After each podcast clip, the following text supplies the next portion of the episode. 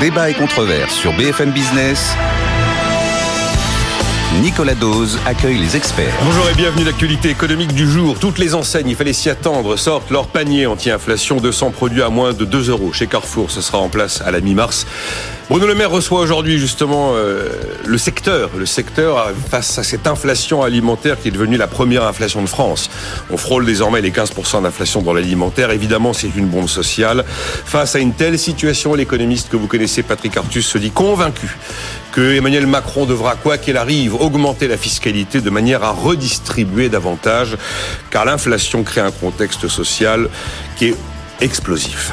On évoquera également l'Allemagne, l'Allemagne qui in extremis refuse le blocage, enfin refuse la fin de la vente des voitures thermiques en 2035. C'est en théorie demain mardi que l'ensemble des pays européens devaient valider définitivement ce choix politique pris peut-être un peu à la hâte en 2021 au moment du scandale du Dieselgate avec Volkswagen. L'Allemagne dit non, donc la coalition en Allemagne. Que dites-vous à ceux qui veulent bloquer le pays? Que dites-vous à ceux qui veulent que la France soit à genoux C'est globalement le message qui accompagne les mouvements sociaux qui vont euh, se dérouler sur l'ensemble de la France demain, 7 mars, avec euh, une promesse de grève reconductible, notamment à la SNCF. Le débat sur les retraites se poursuit au Sénat dans un calme euh, plaisant, j'ai envie de dire, après le sketch de l'Assemblée nationale. Les sénateurs ont plusieurs thématiques sur lesquelles ils avancent, notamment la volonté de mettre en place un CDI senior, un CDI qui serait exonéré de cotisations familiales pour les plus de 60 ans. Puis on évoquera également ces bonnes nouvelles sur le front de l'attractivité de la France, le record des investissements étrangers en 2022 et ce chiffre tout récent où la France crée encore plus d'usines qu'elle n'en ferme, même si le solde en termes d'emploi est pour l'instant négatif. Patrick Bertrand, bonjour. Bonjour Nicolas. Bienvenue, vous êtes le directeur général opération Dolnest, le family office de Jean-Michel Aulas. Léonidas Kalogiropoulos, bonjour. Bonjour. PDG de médiation et arguments, vice-président d'éthique, délégué général de l'Open Internet Project, et vous avez fondé les entrepreneurs pour la République, place de marché, où les entreprises de toute taille apportent des solutions opérationnelles, des solutions d'entrepreneurs aux enjeux du pays, c'est une sorte d'appel d'offres en ligne et n'importe quelle collectivité locale notamment peut peut-être trouver euh, des réponses concrètes à des euh, des situations qu'elle connaît. Les problématiques d'eau en ce moment, nous avons plein de solutions ah que nous sommes en train de, de, collecter pour avoir une vraie cohorte de solutions euh, sur sur la, la pénurie d'eau que nous rencontrons. Et euh, je viendrai vous, dès qu'on a dès ah a franchi la quinzaine, je vous ferai la le séquence top 5, là. absolument. Le top, 5, des... solutions sur la crise hydraulique de, de la France. Ah mais déjà, je me souviens vous avoir entendu sur les, les questions euh, de, de, transition écologique et toutes les solutions qui existent, notamment euh, pour des activités du quotidien comme la blanchisserie, par exemple. Absolument, mais même là, vous voyez, la blanchisserie, euh, les solutions que nous avons permettent d'économiser 150 000, l'équivalent de 150 000 piscines olympiques d'eau. C'est absolument spectaculaire, mais véritablement, vous savez bien d'ailleurs, hein, c'est concret l'eau. C'est pas avec des lois qu'on va résoudre les problèmes d'eau. Certaines parce que la France euh, ne recycle que 1% de ses eaux très usées. frappé par ce chiffre. Absolument, alors mm. que en Espagne c'est 15%, en mm. Italie c'est 20%, et ce sont des eaux qui sont considérées comme étant trop pures pour être réutilisées, donc on les rejette à la rivière. C'est bien entendu des eaux qui sont euh, tout à fait utilisables pour un, tas de besoins euh, mm. d'irrigation, de nettoyage. Le travail, le travail fait par Léonidas est remarquable et il Vous n'êtes pas obligé de dire du bien parce qu'il est là, parce que je vais introduire, j'introduis pour expliquer que ça démontre à quel point la technologie elle sera sans doute la réponse à une des réponses principales euh, aux enjeux de transition écologique. Et, c'est ce que ce que tu démontres dans, dans, toutes les actions et les projets que vous êtes amenés à soutenir. C'est assez remarquable parce qu'on a toujours tendance à, à, à, raisonner en brut en disant mais la technologie, le numérique a une empreinte carbone. Certes, elle a une empreinte carbone, mais il faut raisonner en solde. C'est-à-dire quelle est son externalité négative et quelles, quelles sont les externalités positives qu'elle génère. Et donc on a, on a toujours euh, un mode de raisonnement qui est un mode de raisonnement brut, alors qu'il faut, faut regarder, à la limite, on peut investir dans des entreprises, et je connais quelques fonds à impact qui investissent dans des entreprises à impact, qui ont une externalité négative, mais qui produisent des produits qui permettent derrière d'assurer la transition écologique. Et donc en net, c'est extrêmement favorable. C'est comme ça qu'il faut raisonner. On peut pas, euh, je dirais, agir en disant saucissonner euh, les choses. Euh, saucissonner les choses. Et c'est la techno qui va être la réponse. C'est une question absolument passionnante. Et j'ai entendu Jean-Marc Jancovici, euh, lors d'une conférence qu'il donnait face à COFAS, s'exprimer sur ce sujet et répondre à ceux qui disent « mais la technologie va nous sauver ». Alors lui, il avait un raisonnement qui est peut-être un raisonnement du passé, mais il disait « regardez le, le monde sur 100 ans, 150 ans. Oh oui, des prouesses technologiques, nous en avons réalisé des quantités, mais à l'arrivée, à l'arrivée, ça s'est toujours traduit par une consommation d'énergie supplémentaire. » C'est très pessimiste. C'est très pessimiste, Euh, mais... Oui, oui, mais, Mais C'est très pessimiste, d'autant plus que la, la technologie numérique, bon, je l'ai évoqué, elle a une empreinte négative, enfin une, une externalité négative, mais en solde c'est positive. Et on le voit tous les jours, c'est un moyen de générer euh, de l'économie. Regardez dans la PropTech, hein, ce qu'on appelle tout ce qui est gestion des immeubles, euh, gérer un immeuble, gérer l'eau, euh, user, immeubles à économie qui positive. exactement, euh, gérer le- le- l'extinction de l'électricité ou de la clim quand il n'y a plus personne, etc. Tous ces éléments-là, à l'évidence, vont permettre d'accompagner le fait que on soit pas dans un schéma où il faut aller se mettre dans une hutte avec des bougies, mais on va pouvoir continuer à vivre, mais avec un, un, un environnement. progrès, absolument enthousiasmant. Exactement, c'est toute la dynamique de Tech for Good.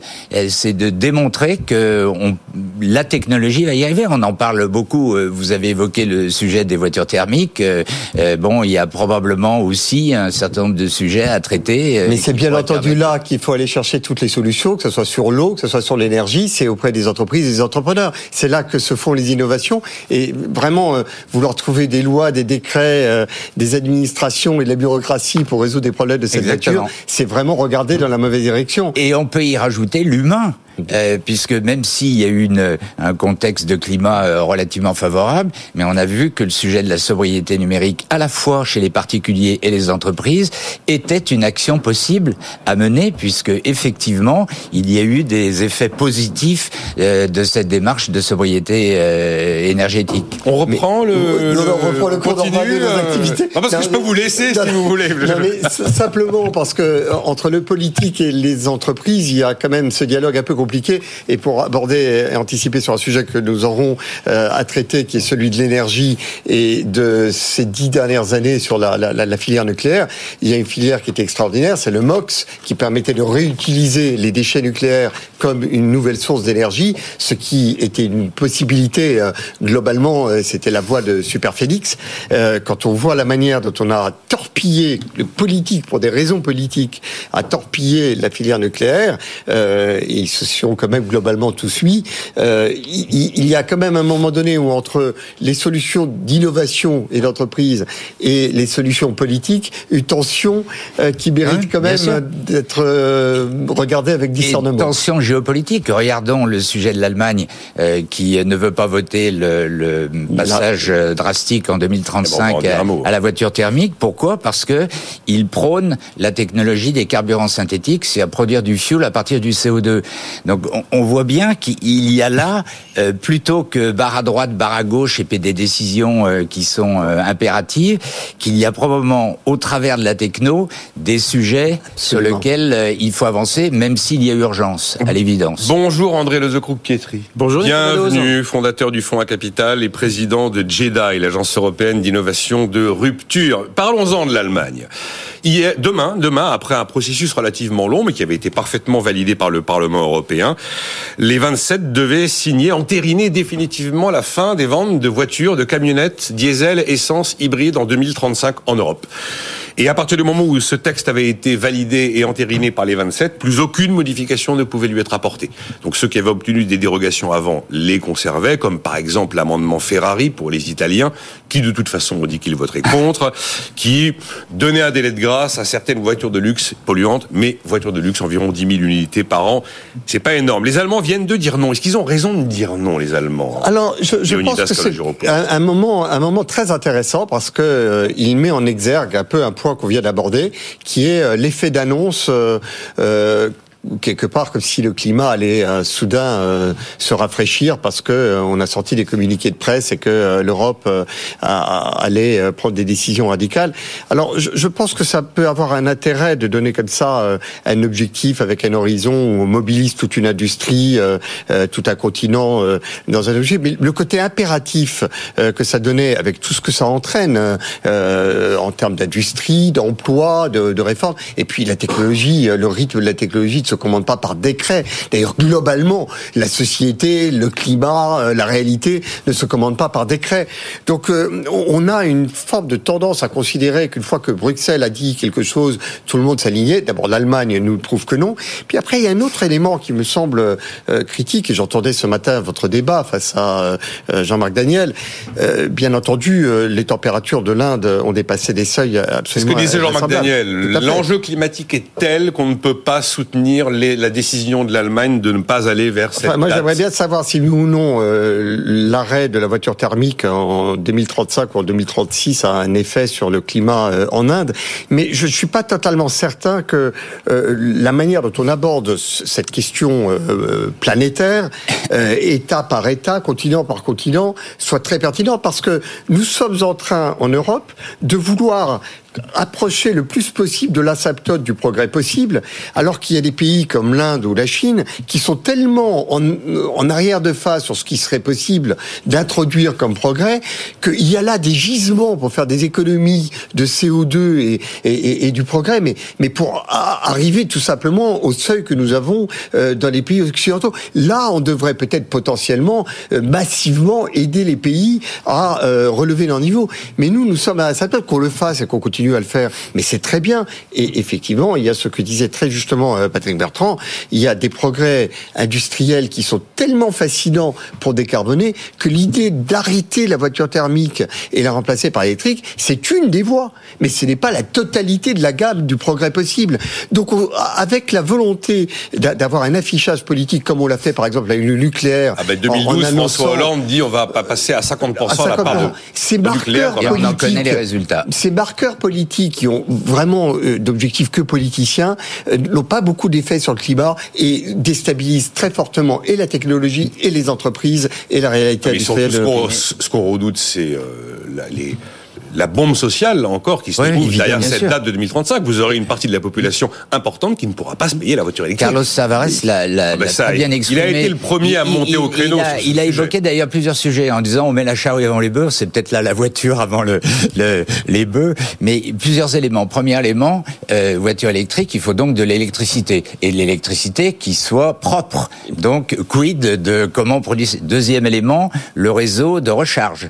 Euh, donc c'est un élément qui est tout à fait essentiel. Troisième élément, la dimension sociale, c'est-à-dire comment fait-on en dix ans pour que le parc automobile thermique, euh, enfin en 10 ou 15 ans, puisqu'à partir de 2035, on pourra plus acheter de, de, voitures thermiques. Et puis le dernier élément, et là encore, euh, pourquoi est-ce qu'on n'adapte pas le dernier élément, c'est de dire mais qu'est-ce qui va se passer? Il va se passer un afflux considérable euh, d'importation de voitures chinoises, au passage, euh, et sur le plan de l'empreinte carbone, de transport des voitures et la façon dont c'est produit en Chine.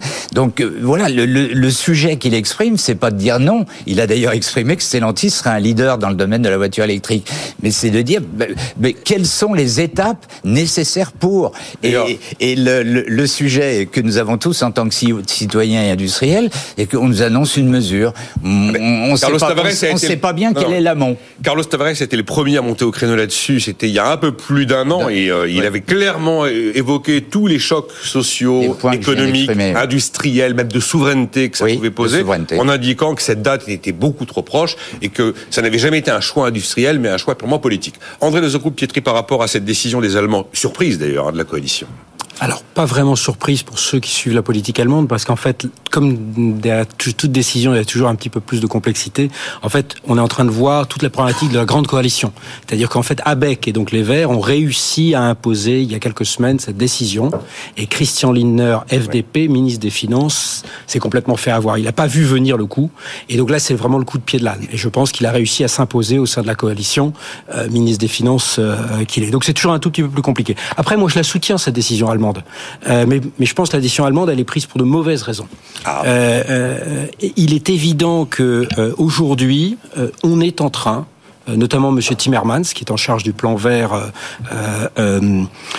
européen, de, transformer le plan vert européen, le Green Deal, en un buy from China, donc en fait en un plan acheté chinois. C'est aussi clair que ça. C'est-à-dire tout, dans les batteries, dans les voitures, dans le solaire, c'est en train de devenir comme ça. En fait, le problème qu'on a aujourd'hui, et il est assez fondamental, c'est que l'Europe et la plupart des pays européens se veulent des puissances réglementaires On a un tout petit peu abandonné le fait d'être des puissances technologiques Mm. qui imposent le futur par nos innovations. Nous, on veut imposer la vie privée, euh, l'IA et aujourd'hui les voitures, euh, le- le- la transition énergétique par la réglementation. Pourquoi pas? Il y a peut-être des voies comme ça, mais à condition de savoir ce dont on parle. Et aujourd'hui, on a des régulateurs, il faut le dire comme sont, qui sont de moins en moins au fait de, de la compréhension en fait technologique. Ils ne comprennent pas. Ils ne comprennent pas l'IA. Ils ne comprennent pas euh, ce qui se passe dans les dans les énergies renouvelables. Euh, les Verts allemands, il y a une grande partie des Verts allemands qui de bonne foi ne comprennent pas, comme le disait Patrick Bertrand, que quand on fait une voiture, quand on utilise une voiture électrique, ben on consomme du charbon euh, et notamment du, du- de, de, de la lignite, donc le pire de tout, hein, le le, le, le- plus polluant le qui soit. plus polluant qui soit. Voilà. Et enfin, il y a peut-être un petit point de de désaccord avec euh, avec euh, avec euh, Léonidas. Je pense au contraire qu'au XXIe siècle, on ne peut plus avoir un État qui ne fait rien. Euh, je veux dire, le laisser, le laisser faire, on a bien vu qu'aujourd'hui aboutissait à des inégalités, à des problèmes majeurs, etc.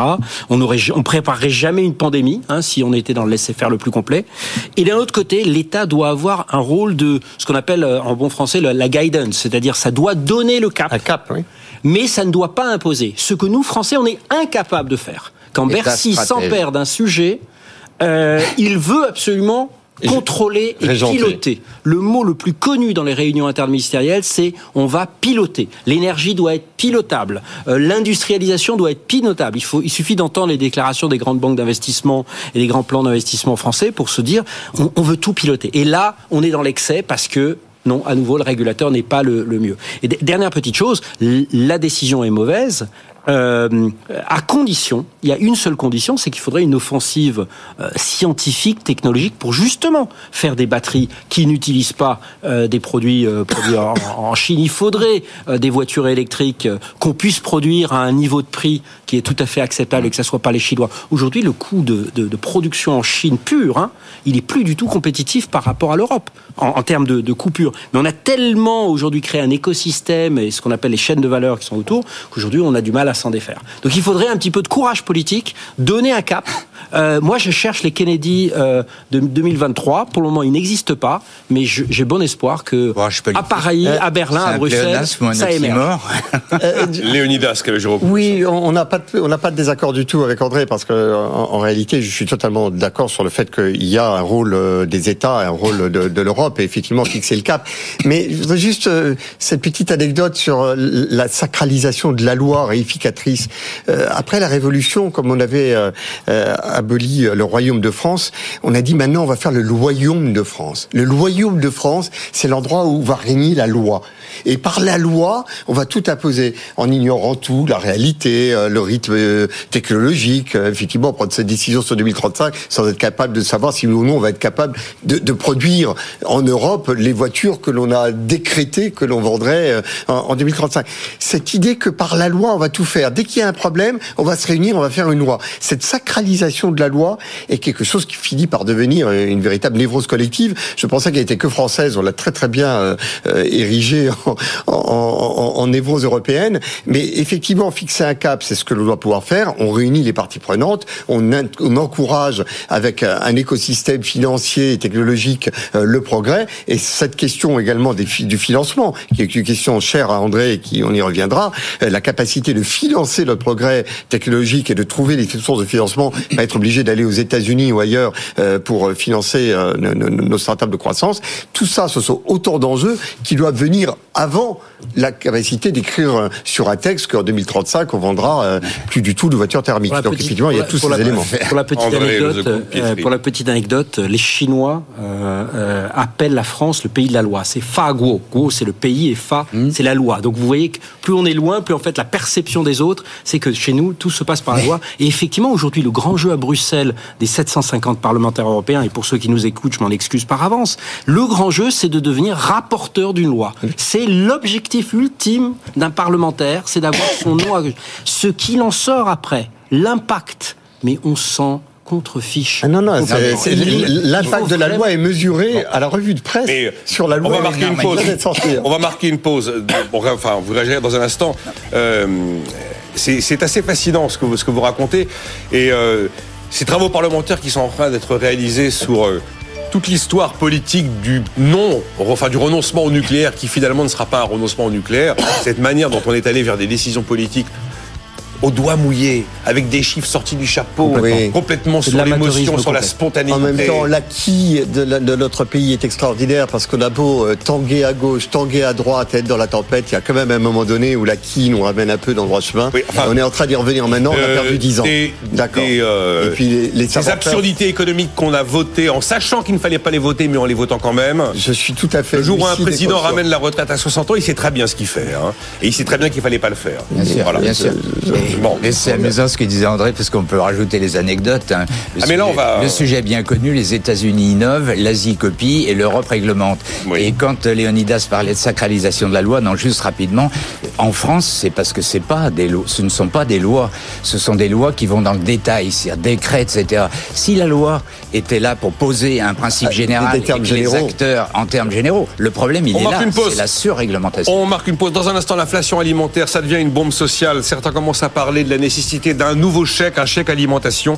Et d'autres considèrent qu'il faudra, quoi qu'il arrive, monter les impôts pour davantage redistribuer.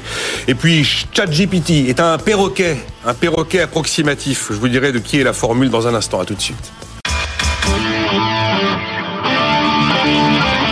Débat et controverse sur BFM Business.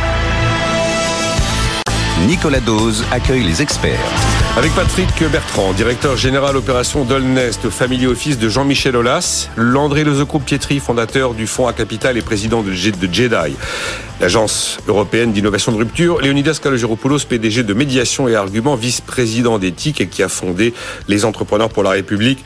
Énormément de euh, réactions. Euh, ah, c'est c'est dire Nicolas qui cite Jean Covici, je peux mourir en paix. bon, très bien. Non, mais il, il est passionnant, Jean Covici. Mais- Vous savez que j'ai déjà essayé de l'inviter à plusieurs reprises. Il est jamais dispo. Alors, je, je suis désolé. Euh, tiens, voyons, c'est du foutage de gueule de dire que c'est les autres pays qui polluent, ce sont les pays riches qui consomment. Bon. Voilà. Euh, Il y a également. euh, on a dit- désindustrialisé la France par décision politico-financière, me dit Dan Kitt. Dan Kitt. Et maintenant, nous continuons au niveau européen avec l'industrie automobile.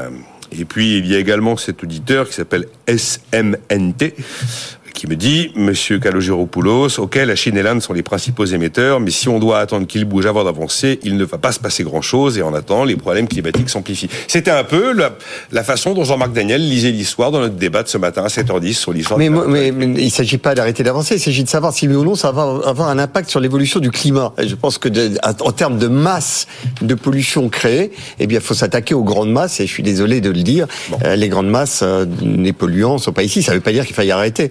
Simplement que de là à mettre des coups près euh, sur notre euh, industrie automobile, il y a peut-être euh, une marge à respecter.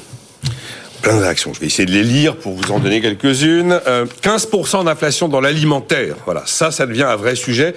Euh, Je me souviens d'un déjeuner assez récent avec Bruno Le Maire qui disait qu'en fait, pour lui, le vrai sujet, c'était l'inflation alimentaire. Beaucoup plus que l'opposition à la réforme des retraites, beaucoup plus que beaucoup d'autres sujets. L'alimentaire, c'était le vrai sujet.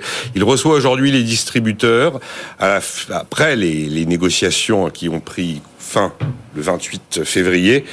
Les, les enseignes sortent leur panier anti-inflation, chacune de leur manière. Il fallait s'y attendre, donc il n'y aura pas de panier anti-inflation imposé Bah, par la loi. Oui, Léonidas, mais c'est n'est-ce pas mal. Et vous voyez, euh, reprendre ce que disait André, le, le- le gouvernement a dit euh, qu'apporte finalement l'outil, l'objectif, euh, c'est d'arriver à ce qu'il y ait des paniers anti-inflation, et puis chacun y est allé de sa méthode. Finalement, on a aussi une chance, c'est la concurrence. Enfin, c'est quand même euh, voir que nous avons sur notre territoire une dizaine de réseaux de distribution qui sont concurrents les uns des autres, et cette concurrence pour attirer euh, effectivement euh, une clientèle qui est devant la recherche de prix, eh bien permet d'avoir des paniers anti-inflation euh, qui sont d'ailleurs probablement plus intéressants que si le gouvernement les avait imposés. Donc on a des outils et c'est intéressant que devant cette crise de l'inflation, on- on n'est pas désarmé. Oui, euh, Et on n'est pas désarmé entre l'État et la concurrence Il y, a une, privée. il y a une pub de Leclerc qui est assez étonnante là actuellement qui Tout à fait. J'ai vu ça il y a quelques jours. Euh, ils, ils mettent Leclerc et en fait ils démontrent à leur façon qu'ils qu'ils qu'ils sont l'enseigne la moins chère du pays, moins chère que Lidl, moins chère que Aldi, avec des paniers de produits sur chaque concurrent qui a visiblement été choisi comme il fallait pour considérer qu'ils étaient en dessous. Non, la concurrence reste normalement effectivement l'un des meilleurs l'un des meilleurs leviers, beaucoup mieux, beaucoup plus qu'une loi ou une décision ou un chèque. Absolument, la concurrence est l'arme anti-inflation la question du chèque va commencer à se poser. Non, mais là, je, j'entends bien. Vous savez que quand, vous, quand vous demandez dans les sondages à l'opinion en général, à votre avis, de combien est l'inflation en France, on vous répond 15%. Hein. Oui, oui. Alors que l'inflation en rythme annuel de l'IPC, l'indice des prix à la consommation, c'est un peu plus, c'est 6 à peu près. Donc c'est bien l'alimentaire qui est perçu comme l'inflation. Il y a quand même un point euh, concernant euh, Michel Leclerc, le point qu'il souligne sur la loi en cours de discussion qui interdit d'avoir des marges inférieures à 10% est quand même ah. un, un, sujet qui n'est pas sans intérêt au moment où cette concurrence est supposée, en allant renier sur les marges, des distributeurs permettent de faire baisser les prix. C'est vrai qu'il y a là des injonctions contradictoires. Je suis pas certain qu'une loi soit le meilleur instrument pour résoudre des problèmes de cette nature. Je rappelle de quoi vous parlez parce que c'est un point assez technique. C'était dans la loi Egalim 2 et la loi Egalim 2 disposait que le seuil de revente à perte était fixé à minimum 10%. Impossible de vendre en dessous de 10% de, marge, en fait. Et c'était censé normalement permettre de mieux rémunérer les agriculteurs, sauf que visiblement, même si c'est un texte complexe, eh bien, il semblerait que ce soit surtout les industriels qui aient profité de, ce, de cette décision beaucoup plus que les agriculteurs. Et pour autant, quelque chose que disait Patrick, la loi, c'est supposé donner des cadres généraux, mais commencer à inscrire dans la loi, dans le texte de la loi, des chiffres de 10%, enfin, il y a des lois, il y a des décrets, il y a des circulaires, il y a des ajustements, il y a, enfin, il y a plein d'instruments. La loi ne doit pas être un instrument qui euh, euh, met dans le marbre... Qui pilote. Et qui pilote. Qui pilote. Dans le marbre fixe le cadre et les acteurs... Ça, c'est vraiment un point qu'il va falloir regarder de très près dans les textes qui sortent euh, dans les jours qui viennent. On verra s'il y a un chèque alimentation. Patrick Artus euh, commet un nouveau livre avec euh, Olivier Pastré et notamment il se dit convaincu qu'on va avoir une inflation telle avec des conséquences sociales telles qu'il va falloir, chèque ou pas chèque, redistribuer d'une manière ou d'une autre. Et il affirme Emmanuel Macron n'aura pas le choix, il devra monter les impôts. En dépit des, Patrick, en dépit des, euh, des, engagements de Bruno Le Maire de ne jamais augmenter les impôts. Formidable. Il serait là. Yolo yolo, hein, si je puis dire. Euh, bon, rappelez quand même ce que tout le monde sait qu'on est le pays. Alors juste après le Danemark, mais euh, au taux de prélèvement obligatoire le plus élevé de l'OCDE, on est on est aux alentours de 44, 45, 4 ou 5 points de plus que l'Union européenne à 27. Et j'étais très frappé de voir dans un article chez un de vos confrères, donc vous avez parlé à un certain nombre d'économistes, notamment Pisani-Ferry, donc qui, qui, évoquait justement ce sujet. On ne, on ne coupera pas à faire euh, sauter le tabou de la baisse des impôts ou du maintien des impôts. Il faudra les augmenter. Et force est de constater, je lis euh, SIC, hein, euh, force est de constater que toutes les actions pour la réduction des dépenses publiques sont revenues avec des filets à peu près vides. Donc, comme on n'y arrive pas, on augmente les impôts. C'est juste incroyable. Le, le sujet, c'est un fait qu'on n'y arrive pas.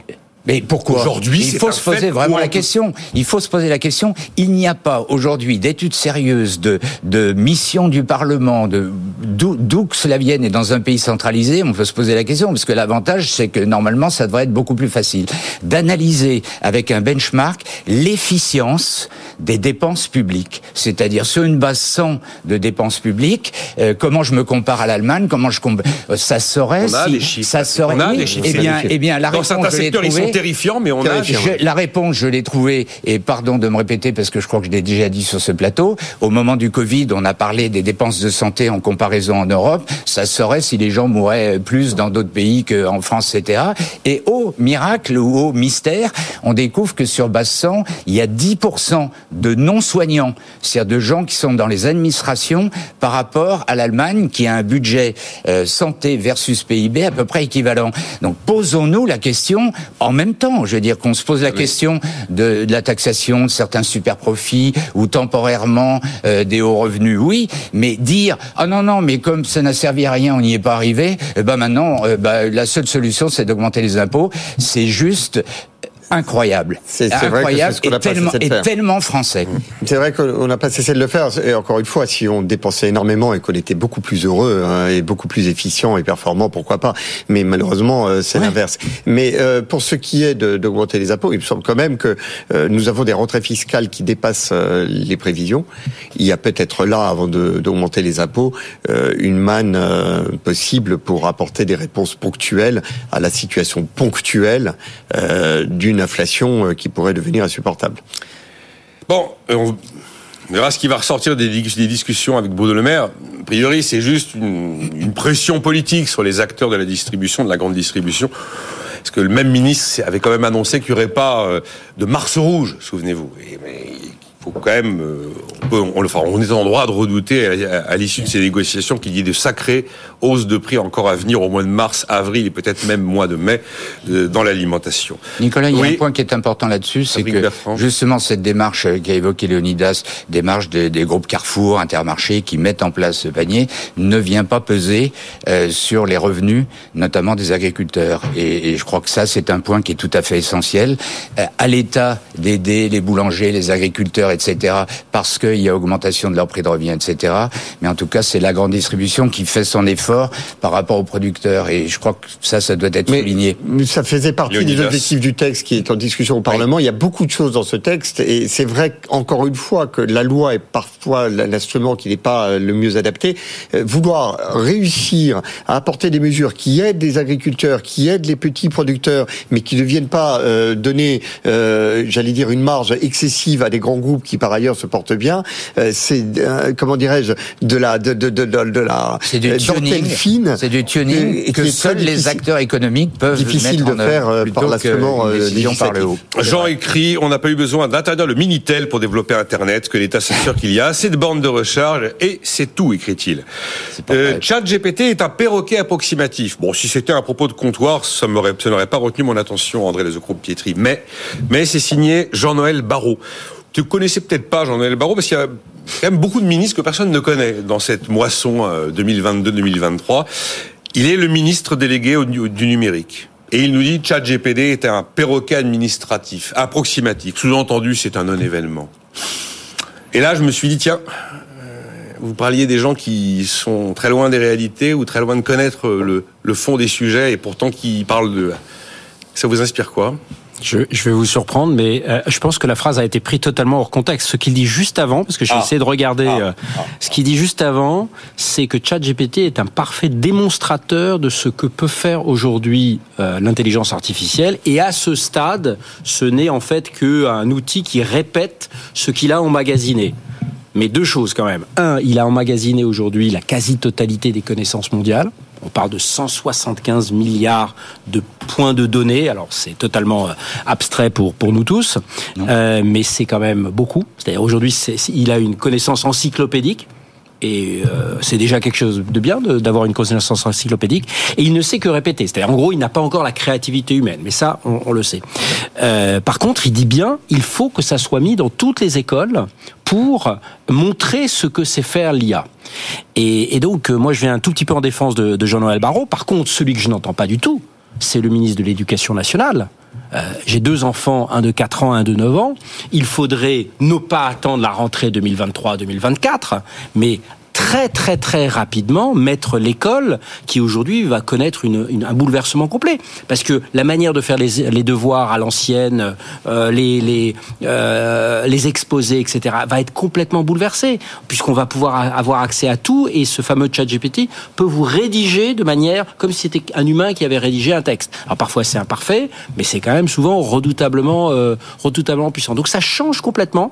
Ça doit mettre beaucoup plus en avant l'effort sur la créativité sur le travail de groupe, enfin toutes les choses d'ailleurs qui sont importantes dans le monde du 21e siècle. Aujourd'hui, les connaissances elles-mêmes, elles évoluent tellement vite, même dans la science, qu'elles sont pas très utiles à connaître au tenté.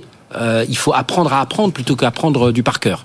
Ce qui est quand même encore beaucoup une partie de notre éducation. Quand vous dites ça va révolutionner euh, l'éducation, moi si je suis enseignant, je suis surtout terrifié à l'idée que finalement c'est une machine qui va faire le travail intellectuel que je demande à la matière grise de mon élève. J'ai deux parents enseignants, je veux pas défendre les enseignants, mais je pense que la plupart des enseignants c'est d'abord des gens qui ont euh, euh, le, la curiosité Et aujourd'hui, ce qui définit euh, l'humain, c'est cette capacité de se dépasser, la curiosité, la créativité. Là, et la plupart des enseignants sont comme ça. Là, vous m'expliquez que finalement, les C'est sûr que enseignants... si on, si, si on, on se dit que l'IA va les remplacer, c'est perdu, mais c'est pas du tout J'ai ça. pas dit que l'IA allait remplacer les enseignants, j'ai dit que l'IA allait remplacer le travail personnel d'un élève à la maison. Ce qui est certain, j'ai, écoutez, j'ai fait une, je vous raconte une anecdote, et elle est, elle est, elle est ancienne presque par Ouais. rapport à l'ère d'Internet. Un jour, une école de journalisme me demande de donner des cours d'économie internationale. Elle est à côté de la gare de l'Est. Je, j'accepte, j'y vais, j'y vais après les antennes euh, le vendredi euh, pendant euh, deux mois et demi, et j'avais fait des cours, et puis je dois faire faire un devoir à l'ensemble de la classe, des des deux classes. Et par binôme, ils font des devoirs. Je demande un article, une interview et un encadré sur un sujet précis. Et chaque fois que c'était bien écrit, sans faute, avec un raisonnement, je trouvais l'intégralité sur Google. Je tapais moi-même une phrase sur Google et je trouvais l'origine du truc. Dès que c'était un peu charabia, sans beaucoup de sens, euh, mal, maladroit, c'était fait maison. J'ai systématiquement mis, zéro, enfin l'équivalent de E, à tous ceux qui étaient complètement pompés sur, sur Internet. Et je vous parle de ça, c'est il y a plus de dix ans. Donc je me dis que si maintenant c'est même plus la peine d'aller pomper, il suffit d'appuyer sur le bouton de ChatGPT pour avoir l'intégralité du résultat. J'ai beau acheter votre idée de créativité, de mais Bah, non, Nicolas, enfin, je pense que votre pardon. démonstration, elle est quand même, Ouais. euh, euh, enfin, elle démontre parfaitement mon, mon point, qui est de dire aujourd'hui, ce qui compte dans le monde du 21e siècle, c'est cette capacité à relier des choses qu'un ordinateur ne va pas pouvoir relier. je vous dis, Exactement. d'accord. Et, Ah, et, et oui. je- et ça, ça doit. ça- pour moi, au contraire, c'est une réinvention complète du, du métier d'enseignant. Peut-être c'est même euh, une remise au centre de la société du métier d'enseignant. Moi, j'aimerais bien, au lieu de mettre des. Et je pense que vis-à-vis des parents, ça serait accepté. C'est très bien l'échec, euh, euh, tout ce qu'on veut dire, alimentaire, etc. Je pense que la plupart des gens, la, première chose qu'ils souhaitent, c'est qu'on s'intéresse vraiment à l'école. Et aujourd'hui, euh. Il y a eu Blanquer était pas un mauvais ministre, mais il y a eu un désastre avec cette décision sur les mathématiques de rendre les mathématiques optionnelles en première. Ça, il va falloir revenir dessus. Et on n'est pas complètement revenu dessus. L'actuel impétrant, le ministre Papendiaï, on ne le voit pas. Il est où? C'est le cœur de notre stratégie. Ça devrait être la seule grande oui, cause mais du quinquennat. bon. Euh, Oui, bon, vous avez l'air d'être d'accord. Non, très, non, non, très, Bertrand. très, très rapidement. Moi, j'ai peut-être une lecture un peu, un peu, un peu old school, mais Euh, Non, non, alors, anecdote pour anecdote. bon. Il y a 20 ans. Chacun 30. va raconter Non, non, non, non, non, non. Non, mais si, si, il y, a, si. il y a 20 ans, c'est pour voir l'évolution et que finalement, c'est une évolution de plus. Il y a une vingtaine d'années, euh, dans les examens, on n'avait pas droit aux calculettes. Maintenant, on a droit aux calculettes. Il y a une dizaine d'années, je rencontre un professeur à Sciences Po, professeur de géopolitique, et euh, qui commençait par des sujets de géographie de base, le PIB du pays, etc. Et quand il s'est aperçu que ses étudiants euh, pouvaient trouver le montant du, PIB ou euh, la production agricole de tel tel pays, il s'est aperçu que c'était plus son job et qu'au contraire, il fallait qu'il explique quels étaient les, enjeux, d'où ça venait, etc. ChatGPT, c'est l'étape supplémentaire. Donc, comme on ne peut pas résister à une technologie, eh bien, que, fait-on pour trouver les moyens de, de, de s'y adapter L'autre élément quand même que je voudrais évoquer et qui va rejoindre, euh, j'ai lu euh, votre tribune André là, il n'y a pas très longtemps, c'est ce qu'il y a d'intéressant aussi, c'est que tiens, une technologie développée par une entreprise qui s'appelle OpenAI et qui potentiellement met en péril le modèle de business de Google. Ce qui montre bien que l'évolution, les révolutions technologiques ou les évolutions successives technologiques peuvent remettre en cause Les positions des, des- des positions acquises qu'on considère comme acquises euh, ad vitam aeternam. Donc c'est très intéressant. Voilà, il y a deux, il y a deux thèmes pour moi. Il y a, il y a, encore euh, possibilité de Et Dieu sait pourtant de- qu'on de nous générer que la place de Google de générer- imprenable. Exactement, de générer de nouvelles technologies et de l'autre côté, eh bien, de passer à un stade supérieur de d'éducation. Et d'ailleurs, c'était intéressant parce qu'au lancement de ChatGPT, je crois qu'il y a eu un petit scandale à Lyon puisque la moitié des élèves euh, avaient sorti un devoir euh, à partir de ChatGPT. Comme c'est tout la même chose, c'est évidemment repérable. Donc naturellement, on va demander aux texte, élèves. hein. Pardon? Mais il semblerait que sur une même question, on puisse avoir des réponses qui sont pas forcément des, des, des, Oui. Et des puis, photographies. Et hein. puis c'est imparfait. Euh, Tout le monde connaît l'anecdote de tiens, est-ce que tu peux me sortir des photos de euh, des saumons qui remontent les rivières, etc. Et le ChatGPT sort les saumons qu'on achète au supermarché Euh, parce que il n'avait pas euh, encore balayer ce qu'il fallait, etc. C'est imparfait, mais bon, c'est néanmoins une révolution. Dire, euh, on va s'y opposer, c'est juste, euh, bah, repartons euh, dans la hutte avec les lumières. Non, le point pour faire le point avec le point précédent sur l'impact des politiques publiques, il est incroyable que personne ne se pose la question que 250 milliards d'euros de dépenses de R&D après, en 35 ans, l'Europe ait loupé ça Ouais. Alors que c'est l'Europe qui aurait dû inventer ça, puisque comme le disait Leonidas, ça fait quand même 15 ans qu'on nous bassine que euh, il faut trouver une, une, alternative à Google. Le plan Villani, et Dieu sait que Cédric est un ami, et je pense que lui, il a fait euh, beaucoup d'efforts, on n'en parle plus. On en parle plus. Le fameux plan IA, Ouais. où sont passés les 3 milliards c'est vrai, Je veux savoir Alors ils où sont, chez les 3 Bruno, ils sont chez Bruno Bonnel maintenant. Vous me rappelez le plan Mais- IA, c'est vrai, le plan Oui, IA. On nous avait IA, promis des merveilles et on a les meilleurs chez nous. Il y a énormément de D'ailleurs, Français. qui probablement sont euh, chez- beaucoup de Français qui sont Oui. chez, derrière euh, c'est très intéressant. L'autre danger aussi, c'est comme c'est une bibliothèque, pardon. Non, non, André, comme c'est une bibliothèque, euh, c'est du machine learning, c'est que ça va, t- c'est une sorte les jours. d'énorme bibliographie. Le, le point quand même essentiel, c'est que ça va reproduire encore pendant longtemps les biais. Bien sûr. Euh, les biais de toute nature, euh, euh, hommes-femmes, euh, enfin tout, tout ce que l'on connaît en termes de biais. Ça, ça c'est un vrai grand danger. Mais c'est votre cheval de bataille, André Desocoup-Pietri. la- L'Europe et la France, désespérément à la traîne du reste du monde sur les technologies. Et visiblement, à chaque fois, Mais avec ce message d'espoir qu'a qu'a répété Patrick, effectivement que je répétais dans ma tribune, c'est que ChatGPT montre, a- montre bien que aucune position technologique n'est acquise, à condition de se projeter dans le coup d'après. Nous projetons-nous dans le coup d'après dans le cloud? Non. Et je sais que je vais à nouveau pas faire plaisir aux acteurs installés du cloud, mais il faut que les acteurs français ne disent pas juste on veut une, euh, on veut être protégé par rapport aux Américains. Il faut qu'ils inventent quelque chose de meilleur. Il faut que dans l'IA on invente quelque chose de meilleur.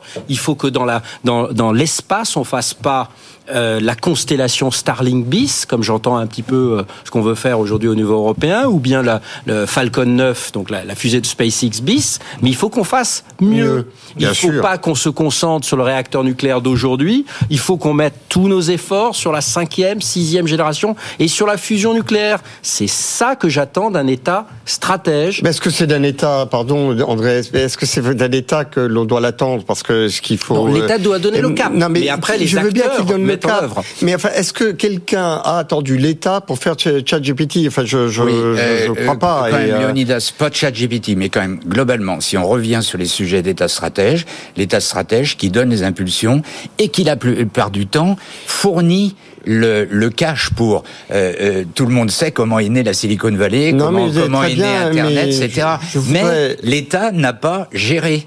Mais- mais- il a il a défini des grandes orientations, Non, il a mais- mais l'impulsion, il a mis en place des budgets. c'est que font les grands acteurs euh, euh, privés aujourd'hui Que font les grandes fondations que font les grands philanthropes qui ont accumulé des fortunes Et tant mieux pour ça, moi je célèbre les entrepreneurs. Réinvestit-il comme les fondateurs de Google, de Microsoft, massivement dans l'innovation de rupture. Ça, je ne le vois pas venir.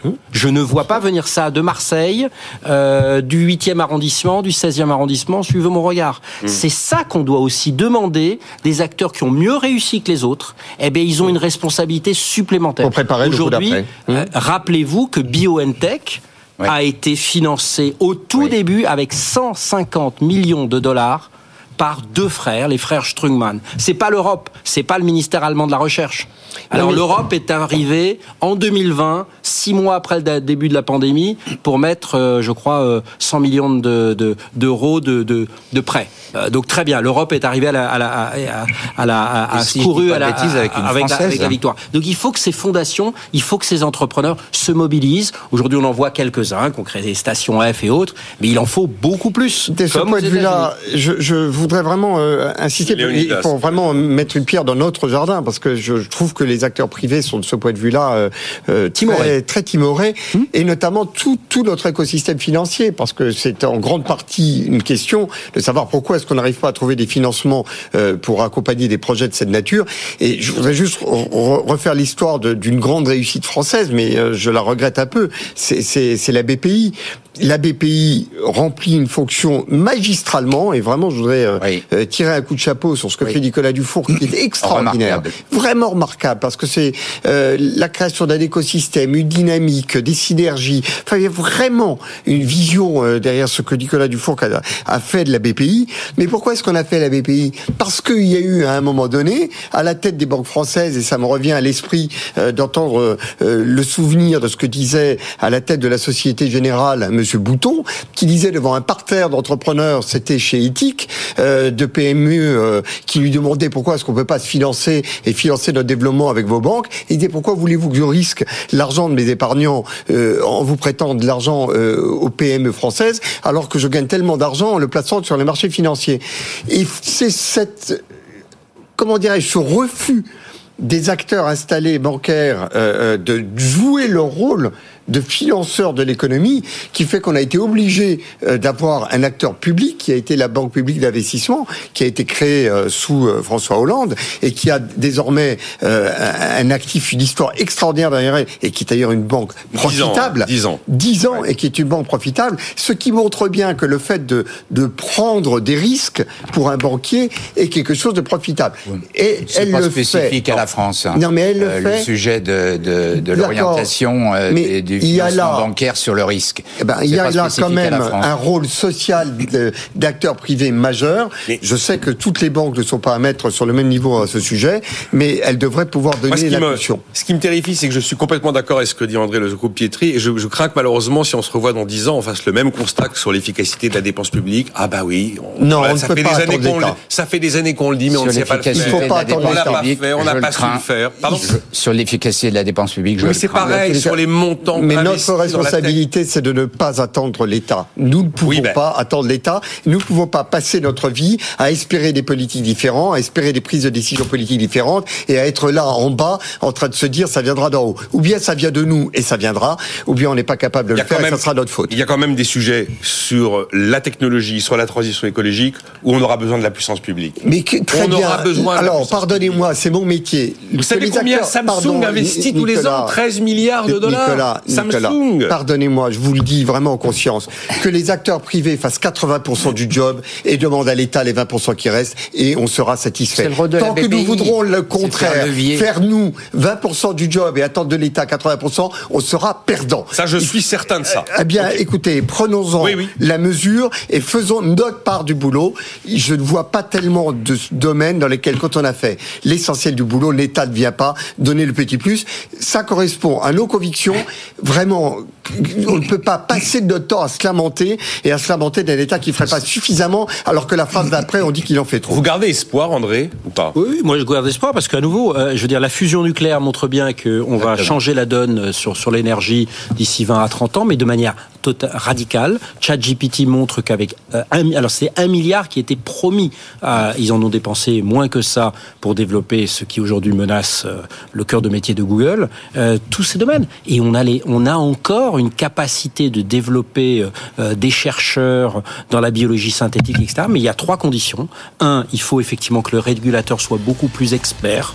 Donc il faut, euh, c'est une honte absolue quand, quand, quand on a trop peu de députés français ou européens qui, s'intéressent au sujet scientifique. C'est le cœur du métier. Deuxième chose, l'État a un rôle sur une chose, c'est créer euh, l'échelle. Moi, je ne crois pas qu'en déversant des milliards de plus, on va y arriver. Aujourd'hui, quand on a 27 entités de cybersécurité en Europe et non pas une seule, eh bien forcément, on n'a pas l'échelle. Et aujourd'hui, la technologie, c'est l'échelle. Et ça, euh, Et, le euh, gouvernement ou l'Europe peut le faire. si- Et la troisième chose, c'est c'est de de- d'anticiper, c'est-à-dire d'avoir cette capacité toujours de promettre. Moi, je pense que ce, ce qu'on a vécu là dans les dernières semaines, c'est la fin du. euh, il faut euh, il faut protéger les Français. Il faut leur donner une vision d'avenir. Il faut leur donner la lumière au fond du euh, au fond du Tunnel. C'est pas avec euh, uniquement ce qu'on voit aujourd'hui sur la retraite ou sur l'alimentaire qu'on va y arriver.